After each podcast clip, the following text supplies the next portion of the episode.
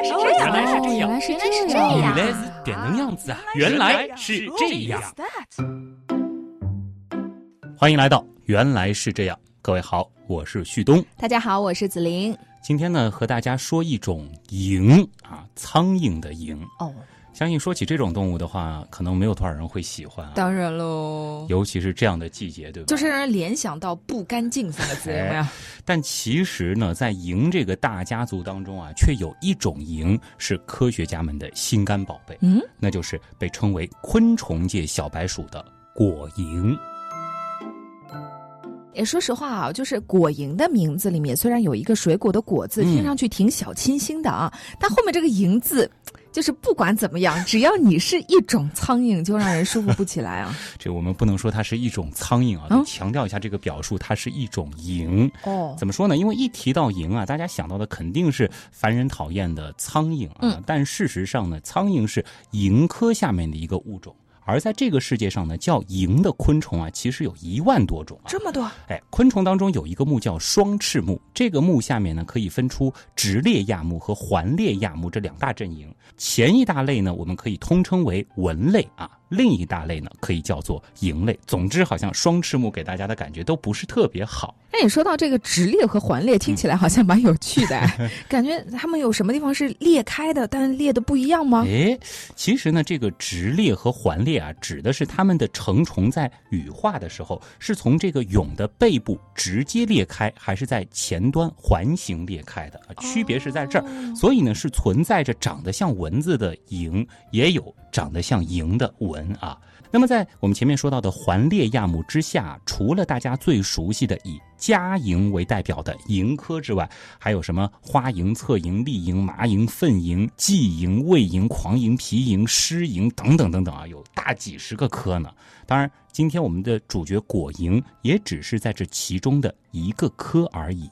听了你刚才的介绍，我想给大家表演一个贯口：报蝇鸣。好，厕所里的蝇真多，有花蝇、侧蝇、丽蝇、麻蝇、粪蝇、寄蝇、胃蝇、狂蝇、皮蝇、湿蝇、果蝇，真是数也数不清。之所以要强调这一个啊，还是希望大家不要把果蝇和家蝇，或者你喜欢叫家蝇就是苍蝇苍蝇吗？对。哦，啊，这个混为一谈了。当然，我们通常说的这个苍蝇包含了很多个物种啊，嗯只是长得都有点像。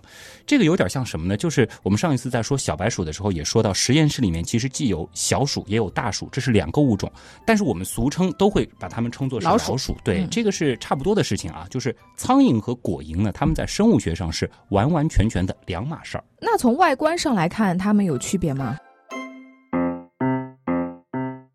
果蝇的个头呢，实际上非常的小啊。一般我们所见的家蝇，哎，个头大小有一厘米左右？嗯相对来说是比较大只的啊。。对对对，但是果蝇呢，实际上只有两到三毫米的体长。哦，那小很多。对，这个呢，就比我们常说的苍蝇，也就是家蝇要小得多了。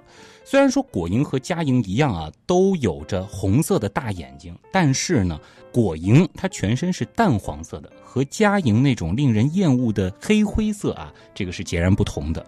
那么，相信大部分人啊，在第一次见到果蝇的时候，应该会和想象中的模样有非常大的差距啊。嗯，我觉得果蝇跟家蝇应该看起来是不一样的，嗯但你也已经在很努力的想把它们描述的可爱一些，是不是？是想跟我们印象中的苍蝇能够区别开来啊？是啊。哎，对了，你前面说果蝇其实也是一个科的概念，那下面应该还能分出好几个属和种吧？是科学家们研究的具体是哪种果蝇呢？这个就很重要了啊！果蝇科下面呢还有果蝇属，而光是果蝇属下面就有一千多个物种。嗯，而科学家们一般研究的这种果蝇呢，叫做黑腹果蝇，黑腹果蝇，听名字感觉有点中二啊。有点腹黑是吧？对对对啊，这个其实和我们所理解的腹黑不太一样啊。黑腹果蝇呢，它是真的腹黑。肚子黑，对啊，它的腹部呢通常有黑斑及黑条纹，这同时也是咱们区分果蝇性别的一个重要表型之一了啊。其实呢，这个黑腹啊还有另外一层的意思。黑腹果蝇它的拉丁文属名部分的意思呢是喜欢露水，而种名呢则意味着它有黑色的消化道啊。在这类果蝇幼虫的腹部一侧呢是可以见到黑色的消化道的。嗯、哦，哎，那这个果蝇的这个“果”字啊，到底是说他们喜欢吃水果呢，还是喜欢喝水果上的露水呢？哎，因为你刚说到喜欢露水嘛，是果蝇的英文俗称呢，到的的确确就叫 fruit fly。那就是水果苍蝇。哎，而之所以命名为果呢，主要是因为人们经常会在果园、菜场、厨房等等的地方，特别是腐烂的水果处发现它们的踪影。哦，不过呢，果蝇喜欢的并不是水果本身，而是这些腐败瓜果上滋生的酵母菌和发酵而产生的酒精的味道。这不就是那个什么吗？现在不是很流行喝的酵素吗？是吧？好吧，所以呢，在酒的发酵池旁啊，经常就会吸引许许多多的果蝇，因此呢，他们其实还有另外一个外号，叫做酗酒者。嗯，嗯兄弟们那家酒吧的厨房里又拉了好几个西瓜哇这么好的消息据说还是上个月的。走哥几个今天喝个痛快呜呜呜呜呜。有点这个感觉啊。哎说起来啊啤酒的那一股不少人觉得特别好闻的气味啊其实就和果蝇有关。什么意思？啊。喝的啤酒里面嗯。那是什么意思？混进了很多果蝇汁吗？没有那么重口味啊。前面提到这个酿酒厂附近会有很多果蝇啊，啊，的确呢，啤酒制造商啊，他们是真的很烦蝇虫的啊。不单单是他们很喜欢在酿酒的地方飞来飞去，主要呢还是因为他们还会带来一些酿酒的时候不想要的微生物种类啊，比如说一些乙酸菌。这种菌呢可以把酒精转化为醋啊，哦，极有可能一不小心这一屋子的酒就全毁了。就是酒都变成醋了。哎，是的。那这啤酒的特殊气味到底和果蝇有什么关系呢？我们想说的呢是啤酒所散发出来的来自酿酒酵母的气味，这个气味本身啊，可能就是为了吸引果蝇而存在的。换句话说呢，就是在这种味道上，酵母和果蝇演化出了一种互惠互利的关系，你这让我想到了花和蜜蜂的关系啊，有点这个意思啊。啊，他们是互相利益帮忙哎，对吧酵母呢，它能够产生少量的挥发性物质，这些物质呢，恰恰就赋予了啤酒类似于成熟水果的刺激性气味。科学家们呢，已经确定了一种能够控制这种芳香物质合成的特殊基因。如果敲除这种基因的话，酿酒酵母啊就不再会释放出水果气味了。而如果过度激活这种基因呢，酵母产生的香味就会更加浓郁。所以你猜猜哪种味道更受果蝇欢迎呢？那肯定是基因被过度激活、香味浓郁的酵母了。没错，而基因敲除的不再释放水果味儿的酵母呢，就变得无蝇问津了。感觉这只能说是果蝇喜欢这个味道而已，并不能说这个味道是为了果蝇定制的呀。哎，这个思考很对啊，关键在于什么呢？研究者发现啊，当果蝇落在散发着水果味儿的酵母上时呢，它的腿上就会无意中沾上酵母菌，嗯，然后果蝇就会将这些微生物带到其他地方去了。这真的跟那个蜜蜂很像哎。是的，酵母和果蝇呢，的的确确都可以从这种香味儿当中获益，而且呢，它们之间的这种关系很可能已经存在了几百万年。果蝇以酿酒酵母等微生物为食来补充能量，而这种味道呢，会引导它们飞向香味儿的源头。嗯，作为交换呢，酵母就可以搭乘果蝇的顺风车，扩散到新的环境当中去了。也是啊，你毕竟酵母又没有办法自己移动，对吧？对，所以这种共生关系肯定是对双方都有利的嘛。而这种关系开始的时间呢，其实远比人类在八千到一万年前发现发酵饮料的时间要更早。那么，这种以芳香物质为基础建立的共生关系呢，可能同样适用于其他微生物，一些病原微生物和昆虫之间，甚至也可能使用了类似的策略。为什么有的昆虫可能喜欢叮烂肉啊？哦也有这种原因在。嗯，所以我们眼里的这种脏臭差，在别的动物看来可能是美食和佳酿，对吧？是的。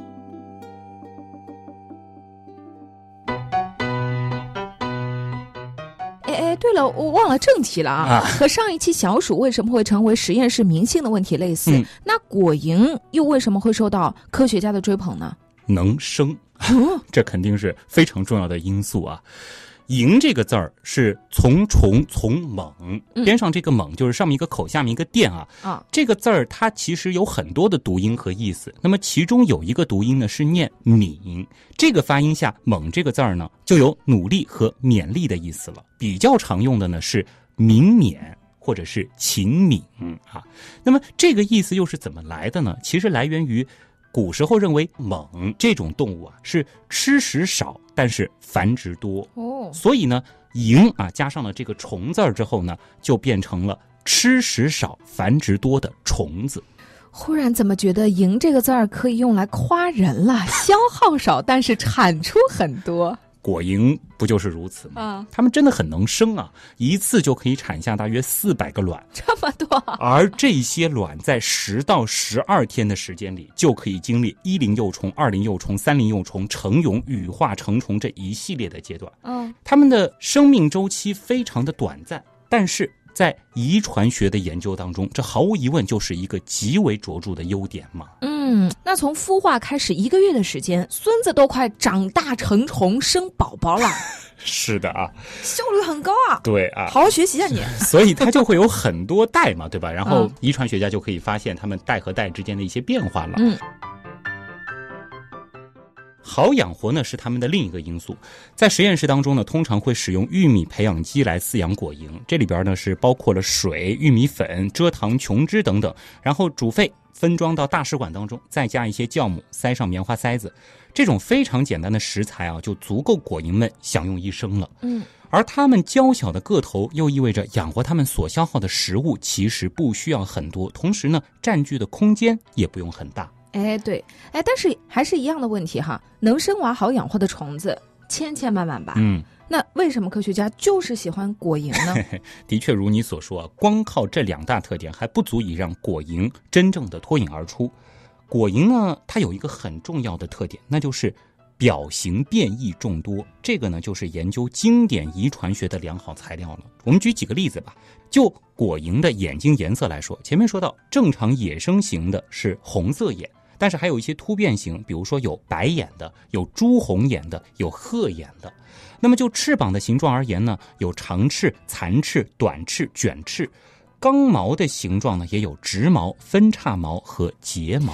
你这么一说，我突然想起来，我们高中上生物课的时候，是不是也做过和果蝇有关的题目啊？就是关于这个不少，对吧回忆一道题啊，啊就是已知果蝇白眼为 X 染色体隐性遗传，显性性状为红眼，嗯则下列哪个杂交组合中，通过眼色就可直接判断子代果蝇的性别？A.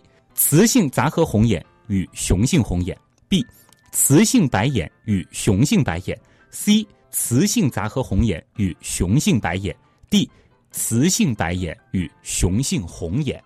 我觉得我可能已经不如高中时候的自己，肯定 听的都云里雾里。但是啊，三长一短选短，三短一长选长，遇事不决，选 C 呀、我选 C。我不公布答案啊，但是听出来了，子玲的确是老师的好学生啊，开个玩笑啊。那么除了以上提到的呢，还有什么眼睛的形状、身体的颜色、翅膀的颜色，还有翅膀的脉络等等啊，都可以有不同性状表型。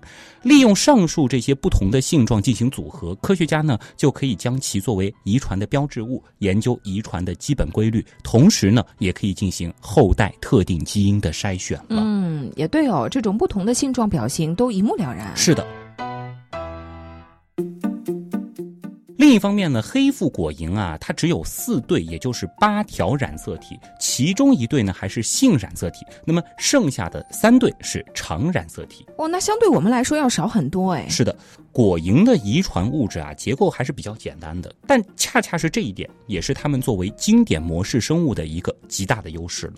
对于黑腹果蝇的全基因组测序，其实在二零零零年的时候就已经完成了。那么数据表明啊，果蝇基因组大约有一点八亿个碱基对。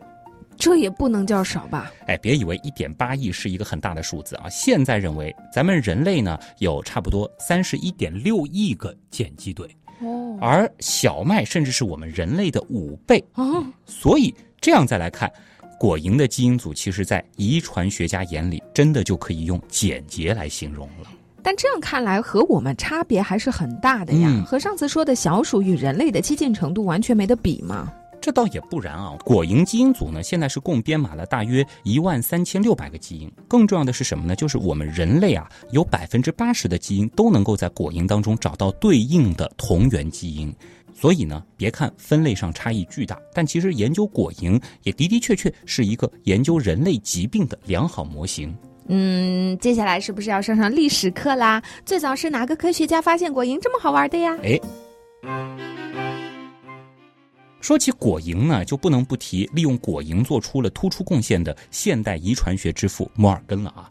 上一期呢，我们是提到过孟德尔。那么喜欢生物的朋友应该不陌生，孟德尔呢是利用豌豆发现了遗传学的两大定律，那就是基因的分离定律和基因自由组合定律。哎，我听了那期节目的，还提到说孟德尔当时并不清楚遗传因子的本质是什么，而且他的学说在当时也没有受到重视。是的，那么直到孟德尔逝世十六年之后啊，他的遗传学说才重新被人发现，并且开始了深入研究。这其中之一呢，就有摩尔根。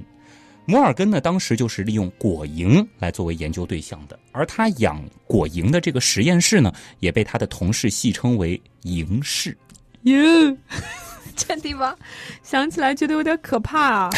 你别说，密密麻麻的。当时这个实验室还真的可以用可怕或者是极度脏乱差来形容啊！毕竟那个时候其实还没有前面提到的那种专用的培养基啊，所以怎么去养它呢？那必然得给果蝇吃他们喜欢的，还得是烂水果。对，所以摩尔根呢，当时是买了一大堆香蕉捣成泥，结果呢就弄得整个屋子啊都是久久不散的烂香蕉的味道，而且呢这个香蕉又很难清理干净。对，所以呢他的实验。室里啊，总有大批的蟑螂、老鼠和其他的苍蝇之类的东西。总之呢，就是极度的脏乱差啊！哎呀，那放在现在能通过卫生检查吗？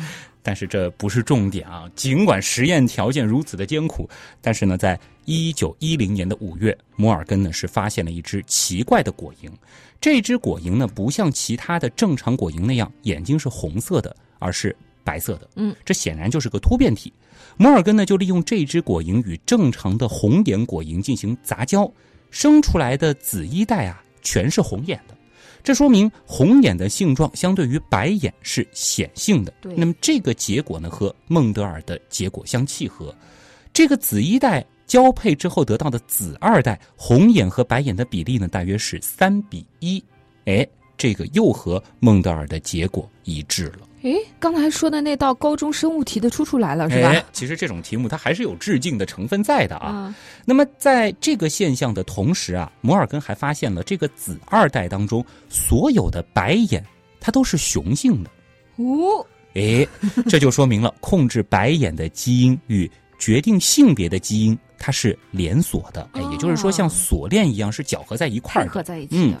不过在此之后啊，摩尔根又发现了例外，基因的连锁群好像也并不是这么的牢固。哎，有时候染色体也会发生断裂，交换到别的染色体上。两个基因在染色体上的位置越远，它们之间出现变故的可能性也就越大。于是呢，综合以上这两种现象，摩尔根他就提出了基因的连锁与互换定律。这个定律呢，也被后人称为遗传学的第三大定律。摩尔根呢，也就因为他有关白眼果蝇的研究，获得了一九三三年的诺贝尔奖。哇，这就是差距啊！我们看到这种情况就只会，咦，好奇怪呢。但是科学家就会去探索这背后的深层次原因，顺便再拿个诺奖。哎呦，顺便拿个诺奖啊，真的是。那如果现现在大家发现什么特别的一些现象，嗯，是不是？也可以看看，如果还没有人研究，你们也可以研究一下。当然，现在其实成立一个旭东实验室，哎，这个倒是好里面都是烂香蕉、烂水果、西瓜。但是现在其实这种这个常见的有趣的现象背后有大学问，已经越来越难了。对，必须是站在巨人的肩膀上继续探索了啊！这个呢，其实还涉及到了，就是有了好奇心之后，我们还要干什么，以及用什么样的方法、什么样的思路去研究。是这个说的有点远。说起来呢，其实，在果蝇研究领域产出的诺贝尔奖真的不少。目前在果蝇身上已经催生出了五个诺贝尔奖，可以说是贡献巨大了。接下来是向果蝇致敬的环节。哎，是的啊，其实呢，主要还是想花点时间带大家去了解一下，就是我们到底通过果蝇发现了哪些生命的秘密。其实有很多我们现在觉得是常识的东西，就是从果蝇这儿来的。脑洞太大，休息一下。如果听节目不过瘾，你也可以去我们的微信订阅号逛一逛哦。与节目有关的更多知识干货，每周节目的 BGM 歌单，还有趣味猜题闯关，都在那里了。微信订阅号搜索“刀科学”。刀是唠叨的刀哦。其实吧，你打“刀科学”的拼音也是可以直接搜到的。嗯，我怎么就没想到呢？我们到底通过果蝇发现了哪些生命的秘密？摩尔根的学生穆勒呢，他主要研究的是果蝇的诱变。那么在探索过程当中，最为人称道的是他设计出的一系列检测突变的方法。通俗的来说呢，就是他用 X 射线辐射出了一大堆奇形怪状的果蝇。他就指出啊，无论是以 X 射线引起的基因突变，还是自然界的突变，其本质上是一样的，都是为生物演化提供原材料。嗯，这是原样里涉及到生物相关知识的一个重要本质啊。没错。那么穆勒在实验当中清醒的看到，虽然用 X 射线等物理因素及其他化学因素均可以引起生物基因突变，大大提高突变率，但是突变呢，多数是有害的，甚至是致死的。由于有有害基因的存在，那从而就造成了生物群体对生存环境条件适应度的降低。穆勒呢是把这一现象叫做遗传负荷。哎，这一科学概念呢，其实是对进化遗传学和群体遗传学产生了重大影响。大家这么怕 X 射线，出处就是这个是吧？哎，算是其中之一啊。一九四六年呢，穆勒是证明了 X 射线能使果蝇的突变率提高一百五十倍，同时呢，辐射也会引起染色体畸变。而这些成就呢，是不但让他获得了诺贝尔奖，也被后人尊称为果蝇的突变大师。嗯，名师出高徒啊。哎。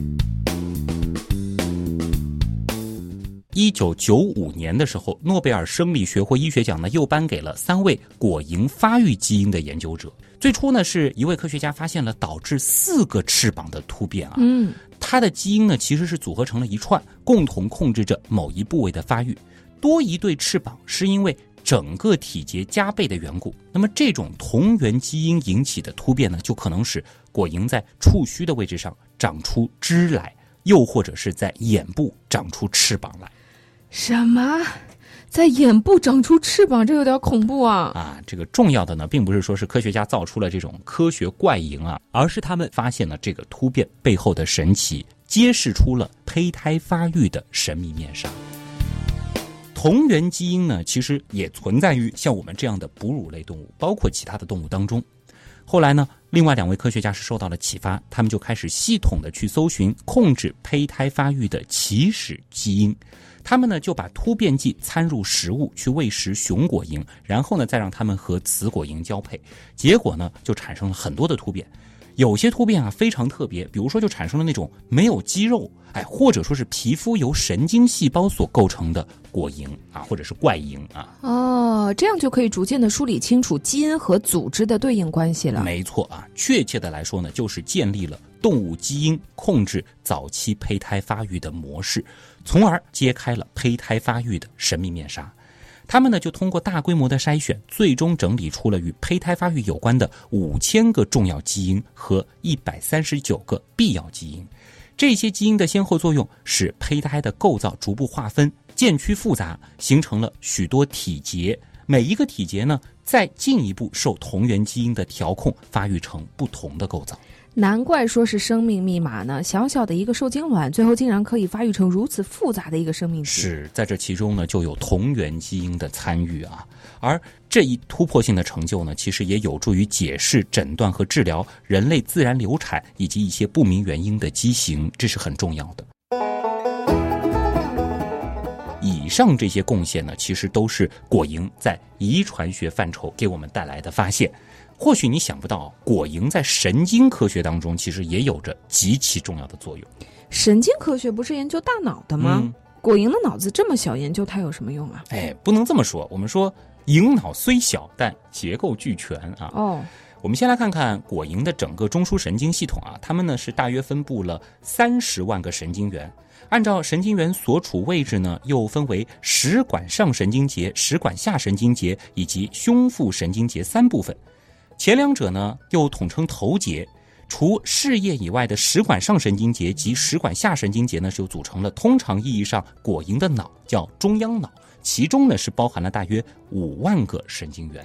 哎，可我记得当年说脑细胞那期的时候，好像说过人脑有上百亿个神经元吧？这个差了好几个数量级是，呢。还有说法是说是近千亿个啊。的确，和我们或者说是其他高等脊椎动物相比而言啊，果蝇的这种神经系统乍听上去呢还是非常简单的。但是还是那句话，简单有简单的好处啊。科学上，简单就意味着对其生理、生化及解剖的研究相对容易进行。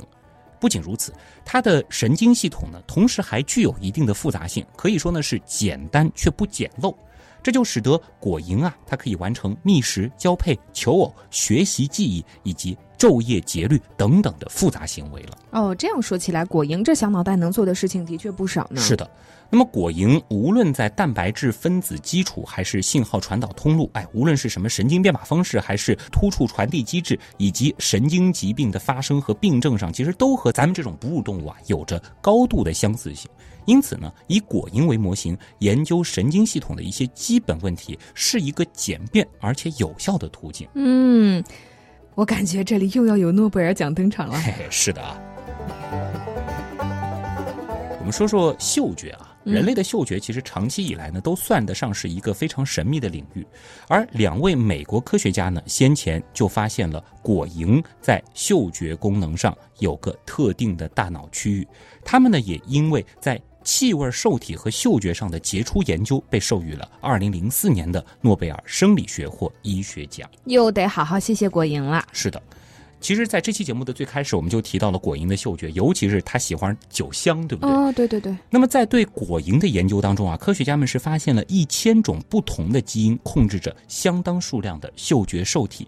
这些受体呢，是位于鼻上皮上端的嗅觉受体细胞之内，就可以探测到吸入的气味。去年说鼻子的时候，好像也说到过嗅觉受体。没错啊。那么每个嗅觉受体细胞呢，只含有一种嗅觉受体，而每个受体呢，只可以探测到数量相当有限的气味。这些细胞啊，是直接向特定的微型终端传送神经反应，微型终端呢，再向大脑其他的部分传送信息。数个嗅觉受体所得到的信息在大脑里进行综合，就会形成一种模式。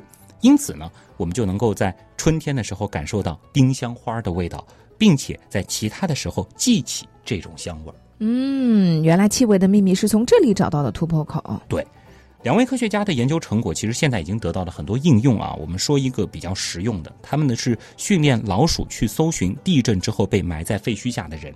老鼠经过训练，记住人类的气味之后，科学家们呢是在他们的脑内植入与电子发报机相连的电极。当他们在废墟当中嗅到目标的气味之后呢，他们的脑电波图形就会显示出这一信息。那技术人员就可以通过确定小老鼠的位置，找到被困人员的下落了。对啊，就是这个操作啊。嗯。在咱们中国，以果蝇为研究工具，神经生物学家呢也是同样取得了令人瞩目的成果啊。被人们称作为“果蝇院士”的中科院的郭艾克院士和他的团队呢，是发现了果蝇脑内一个形似蘑菇的脑结构，它们叫蘑菇体，和另外的两种不同类型的神经元，叫多巴胺能神经元和伽马氨基丁酸能神经元。这三路大将呢是鼎力合作啊，共同控制了果蝇的抉择。所以果蝇也会像我们这样做选择吗？不仅仅是选择，有的时候啊还会选择困难啊。他们的那个实验呢，其实比较有趣啊。曾经呢，我也是听郭院士分享过，非常的精彩。整个的这个过程呢，还是挺好玩的。简单来说一说呢，就是说果蝇啊，它可以学习并且记住自己喜欢或讨厌的形状。具体的方法是这样的，就是把果蝇固定在一个只有一个自由度的装置里啊，它就只能向左飞或者是向右飞，但是它其实没有办法前进啊。这个装置外面呢还连接着一个圆筒，圆筒的内壁呢分别有一个颜色和形状的组合，比如说左边是一个蓝色的倒梯，右边呢是一个绿色的正梯。这个圆筒的旋转和果蝇的飞行意图是联动的。哦，也就是说，如果果蝇想往左边飞的时候，它就会看到蓝色的倒梯；嗯想往右边飞的时候，就会看到绿色的正梯。对，那怎么让他们喜欢或者讨厌某个形状呢？很简单啊，就是如果说这个果蝇它飞向倒梯字母这个时候呢，电脑就会立即发出一个指令，轻轻的烫一下它的屁股。哦，这个慢慢的呢，这个果蝇就学会了吃一堑长一智嘛，嗯它就会认为倒梯字母是危险的，而自觉的转向正梯字母。那么经过一段时间的训练之后，如果再让果蝇进入到这个装置，但是呢，我们也不给它这些惩罚和奖励了，它还继续愿意往绿正踢飞，那么我们就能判断它学会了。嗯，结果它的确就是这样做了。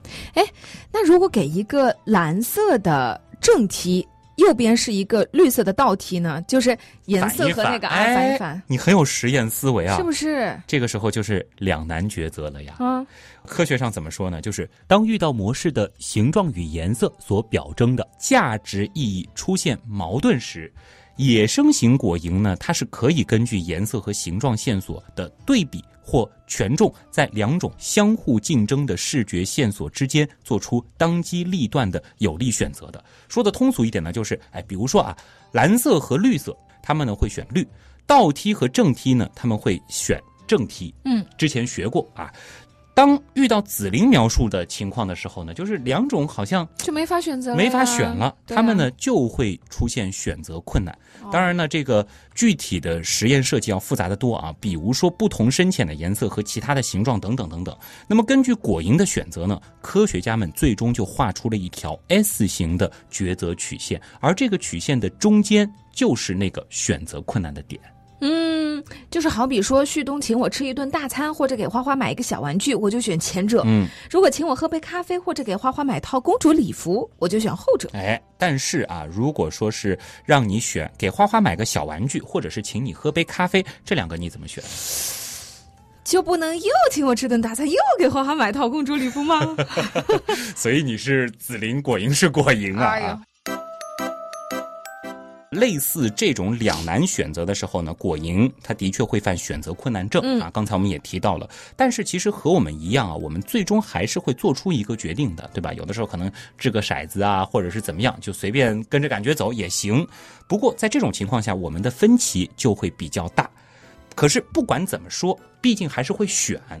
但有一种果蝇，它是突变体的果蝇，在它们的脑内呢，前面提到的那个蘑菇体的重要结构啊是减小或者是缺失了，又或者呢是被某种人为的方法阻断了蘑菇体发育的果蝇，它们在抉择行为的时候呢，就会变得犹豫不决。嗯，就是说选不来，干脆就啥都不要了。差不多就是如此啊，这就是和正常的果蝇做选择的时候不太一样了，他们完全不知道到底该怎么办了。哦，所以呢，利用果蝇这种看似不起眼的小生物，我们呢是了解到了抉择的神经基础，而这样赢者通吃的决策曲线，后期呢在以猴子为模型的实验当中，也是得到了进一步的验证。这就说明啊，我们和果蝇确实是神奇的拥有着相同的生物学特性，哪怕是在脑子当中，哪怕是我们在做决策的时候。那么郭院士的一位学生啊，也是一位大神，是中科院生物物理所的刘丽呢。他也是从基因、细胞、脑结构以及行为等多个层面，第一次精确定位了果蝇视觉学习记忆的脑功能区，叫做扇形体。这真是名师出高徒啊！哎，好像这研究果蝇的都有这种传承关系啊。嗯，那么还有一项研究呢，大家可能印象就比较深了啊，那是二零一七年的诺贝尔生理学和医学奖，是授予了杰弗里·霍尔、迈克尔·罗斯巴舒与迈克尔·杨这三位科学家，就是表彰他们发现了昼夜节律的分子机制，而这三位科学家研究的对象呢，也是果蝇蝇。对了。那么这个研究呢，因为涉及到分子机制啊，解释起来真的比较的复杂和枯燥啊。我犹豫了一下，还是把这一部分删去了，作为一个延展。有兴趣的朋友呢，自己查阅资料吧。其实因为这是一个很近的诺奖嘛，所以相关的科普文章还是很多的。嗯，那么再早的时候，在二零一一年的时候呢，也有一个诺奖是颁给了果蝇免疫系统的 TO 相关基因。你看果蝇这个小小的东西给人类带来的科研成果真的是硕果累累啊！嗯，这个硕果的果里肯定是有果蝇的果啊。哎呀，蛮机智的嘛。哎哎，总之呢，关于果蝇的研究和成果啊，实在是太多太多了。其实果蝇在近一个世纪以来啊，他们在生物学舞台上一直是占有着举足轻重的地位，甚至有的人说，不是果蝇是另一个小白鼠，而是小白鼠是另一个果蝇蝇啊。嗯总之，其实都是很重要的实验生物。果蝇呢，在各个领域的广泛应用呢，也使它成为了一种非常非常理想的模式生物，几乎是模式生物的代名词了。而不论过去、现在和将来，我们也都相信。果蝇也将继续为人类探索生命科学的真谛而做出不可磨灭的贡献。谢谢果蝇，原来是这样。就是这样。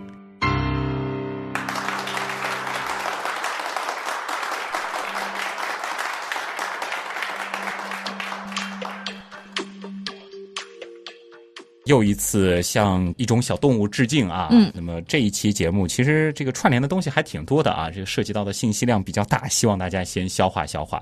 呃今天的这个结尾呢，要和大家说一个小信息啊，嗯，我们的刀科学订阅号呢已经正式的搬迁完毕了啊。那么从这一期节目开始，大家是应该不会再看到旭东刀科学这个订阅号的正常更新了。